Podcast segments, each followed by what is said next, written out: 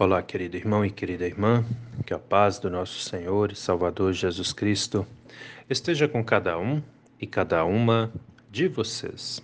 Amém?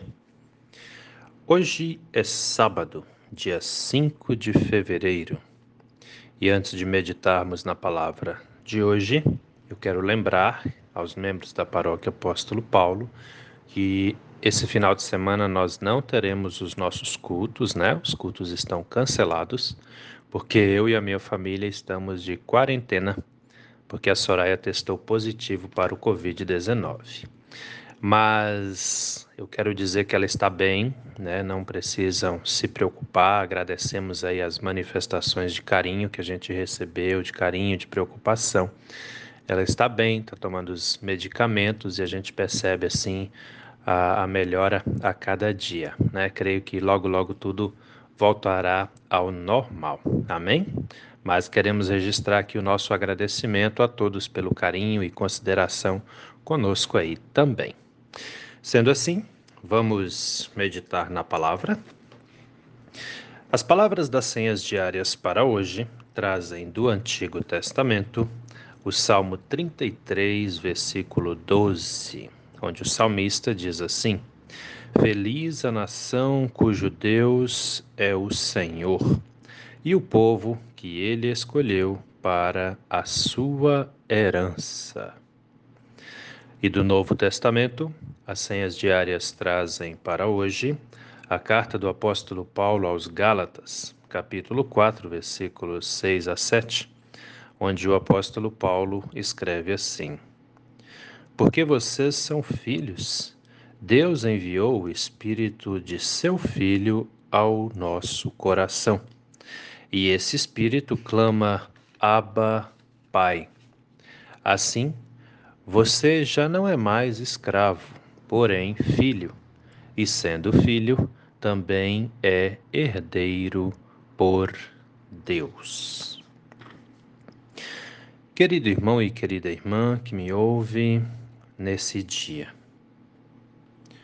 Alguma vez na sua vida você já parou para pensar a respeito de quem é ou o que é o seu Deus? De repente você vai dizer assim, mas Pastor Gil, que palavra, que pergunta mais óbvia e desnecessária é essa, né? Mas aí eu te diria óbvia, sim. Desnecessária, nem tanto. Já parou para pensar o que é ou quem é o seu Deus? O Deus da sua vida? Aquele ser que ocupa o lugar de Deus na sua existência? Já parou para pensar quem é ele? Ou o que é ele? Aí de repente você ainda poderia perguntar: mas por que o pastor Gil está perguntando o que é? Pois é. Essa pergunta, meu irmão, minha irmã, ela é provocativa justamente para a gente pensar. Tem muita gente que diz que acredita em Deus, o Ser Supremo Celestial que criou tudo e criou todos. Porém, porém, essas pessoas vivem adorando outras coisas.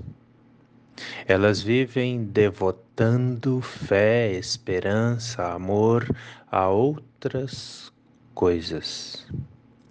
E acredite, a partir do momento que eu adoro, né, que eu amo, outras coisas além de Deus. Estou falando no sentido espiritual, tá? No sentido, é, posso colocar assim, é, é, existencial, que sem isso aqui eu não vivo, né?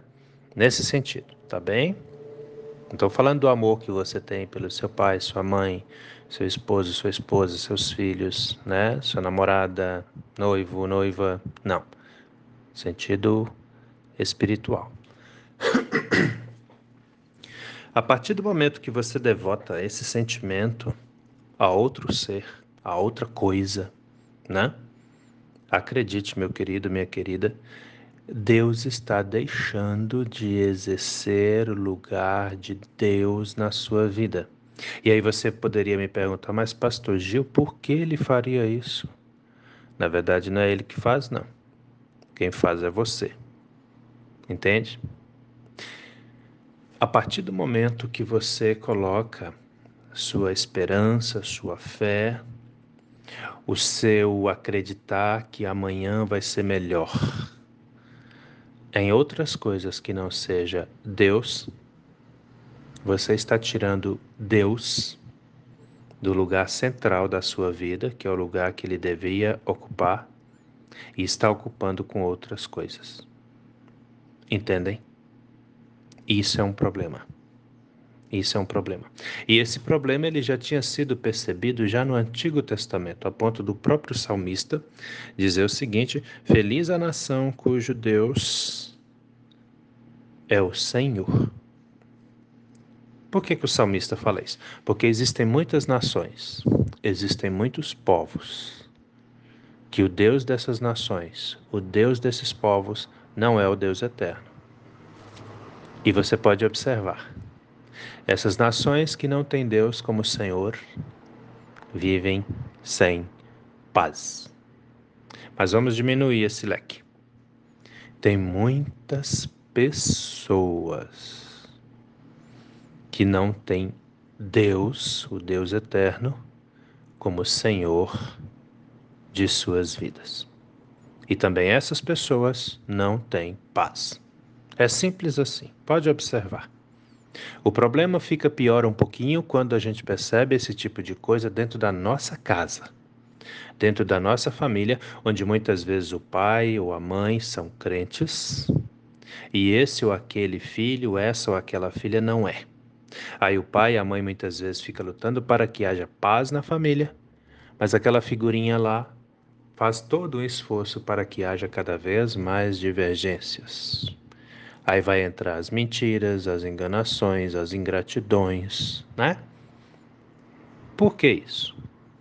Porque Deus pode ser o Deus do pai, da mãe, desse filho, daquele filho, mas infelizmente ele não é o Deus da família. E aí a coisa fica difícil.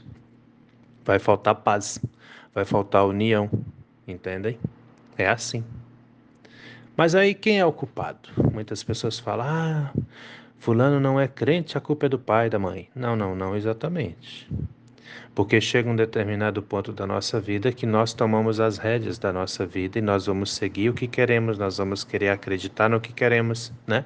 Então, é da própria pessoa. A responsabilidade é da pessoa. Sempre, eu sempre bato nessa tecla porque é, tem muita gente que vai nessa, nessa, nessa via ou nessa linha de, de pensamento de conveniência, né? de botar a culpa no outro. Não, assuma você a responsabilidade da sua vida. Né? E toda nação, toda pessoa que não tem Deus como Senhor é infeliz. É o que o salmista está falando aqui. Olha lá, vamos de novo. Salmo 33, versículo 12.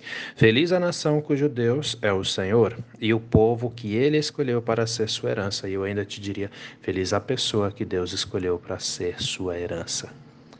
E Deus escolhe a todos, sabia? Deus chama a todos, mas a resposta vai ser sempre nossa, porque ele te deixa livre para decidir se você vai aceitar a palavra, se você vai querer seguir essa palavra, e aquele que aceita e segue é feliz, porque tem Deus como Senhor da sua vida. O que não aceita e não segue não vai ter essa felicidade. É simples assim. E aí vem o apóstolo Paulo na carta aos Gálatas, capítulo 4, versículos 6 a 7, e vai dizer: Porque vocês são filhos, Deus enviou o espírito do seu filho ao nosso coração. E esse espírito clama: Abba, Pai que quer dizer isso?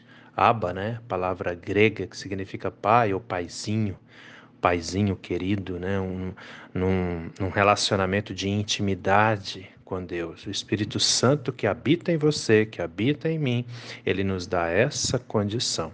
E aí o apóstolo Paulo continua: assim você já não é mais escravo, ou seja, escravo do mundo, né? Dos encantos do mundo, das enganações do mundo porém filho de Deus. E sendo filho, também é herdeiro por Deus. Em outras palavras, também você é feito herdeiro dos céus, da vida eterna, por Deus, mediante o sacrifício de Jesus na cruz. Por isso, meu querido, minha querida, eu sempre bato nessa tecla. O Espírito Santo habita em nós e quer nos manter unidos e unidas com Deus. E o que nós temos que fazer é nos deixar moldar pelo Espírito Santo. E como é que a gente se deixa moldar pelo Espírito Santo? É mais simples do que se pensa. Quando você vai na igreja, escuta o pastor pregando, atenção irmãos católicos aí que me ouvem. Quando você vai na igreja, escuta o padre pregando, deixa aquela palavra entrar no seu coração e siga o que ali é ensinado. Volta para casa, abre a sua Bíblia, leia de novo, medite naquela palavra, deixe que Deus fale com você e siga os ensinamentos que são dados a você ali. Eu tenho certeza, o Espírito Santo agirá e ele vai entrar mais ainda na sua vida e vai estar clamando a Deus por você também. Entende? Fazendo de você um herdeiro, uma herdeira do reino dos céus. Porque acredite, não é porque a pessoa está na igreja que ela é herdeira de Deus, não, viu? Fiquem atentos a isso. Porque tem muita gente que vai na igreja só por conveniência. Se na igreja tivesse lá uma maquininha de cartão de ponto, ia lá só para bater o ponto. Mas não, você tem que ir lá para ter comunhão com Deus. Você tem que ir lá para ouvir a palavra do Senhor e deixar que essa palavra fale alto para o seu coração e para a sua vida. Entende? E não é só ouvir, mas também praticar. Colocar em prática a fé que você tem, para que outras pessoas também possam vir a crer por causa do que veem de você. Amém? Pensa nisso com carinho, meu irmão, pensa nisso com carinho, minha irmã, porque essa palavra é para mim, é para você, é para todos nós. E como o próprio apóstolo Paulo fala aqui na carta aos Gálatas, né? É, a pessoa não é mais escrava, ela é filha de Deus, o Espírito Santo age nela, fazendo dela um herdeiro, uma herdeira do Senhor. Faça isso, eu tenho certeza que você será muito abençoado e muito abençoada também. Amém? Vamos orar? Deus eterno e todo-poderoso, muito obrigado, Senhor, por mais esse dia de vida que recebemos das Suas mãos, por tudo que o Senhor tem feito na vida de cada um e de cada uma de nós, por toda a Sua graça, proteção e bondade para conosco. Mas nós também temos pedidos a Te fazer, ó Pai amado. Dessa forma te pedimos que o Senhor, pela ação do Seu Espírito Santo, ilumine a nossa vida, ilumine a nossa fé Permita, Senhor, que as pessoas que estão distantes de Ti sejam tocadas pelo Seu Santo Espírito e se voltem para o Senhor, de modo que elas tenham comunhão contigo e se tornem também herdeiras do Seu reino celestial. Pois todos nós necessitamos da Sua presença, da Sua graça, da Sua paz em nossas vidas e na nossa família também. Assim também te pedimos ainda, repouse sua mão cuidadora, curadora de Pai sobre cada pessoa enferma que conhecemos, as que estão em tratamentos em casa, as que estão internadas em hospitais, pois todos e todas nós necessitamos da Sua presença gloriosa conosco. Abençoe nossa casa, abençoe nossa família, cada pai, cada mãe, cada filho, cada filha, os idosos, as idosas. Não há, meu Deus, nesse mundo nenhuma pessoa que possa dizer: Eu não preciso de Deus. Todos necessitamos da Sua presença, todos necessitamos da Sua graça. Fique conosco, Senhor, hoje e a cada novo dia de nossas vidas. É em nome do nosso Senhor e Salvador Jesus Cristo que te pedimos e desde já também te agradecemos. Amém, Senhor. Querido irmão, querida irmã, que a bênção do Deus Eterno e Todo-Poderoso, Pai, Filho e Espírito Santo, venha sobre você e permaneça com você hoje e a cada novo dia de sua vida, em nome do nosso Senhor e Salvador Jesus Cristo. Amém. E até a próxima.